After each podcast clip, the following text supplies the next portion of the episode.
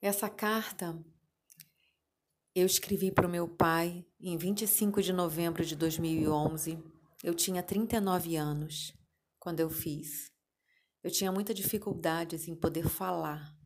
E a escrita sempre foi um caminho que eu escolhi para demonstrar meus sentimentos, minhas emoções.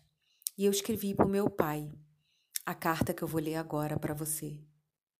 Querido e amado pai Amauri, gostaria de lhe dizer algumas coisas. Quero que saibas que você é, foi e continuará sendo maravilhoso para mim até o final desta minha vida. Você me deu tudo o que eu precisava, não faltou nada. Você me deu o bem maior, a vida, e sem ela eu não poderia ter chegado até aqui. Obrigada por esta oportunidade. Ah, você deixou algumas marcas que eu vou levar para toda a vida.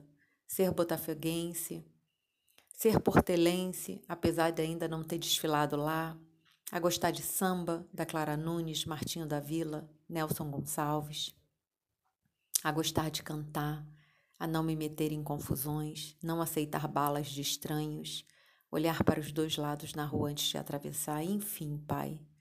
Obrigada pelo seu amor, pelo seu respeito, pelo seu carinho e sua admiração. Desculpe não ter demonstrado antes em palavras, falada todo o meu amor e carinho por você.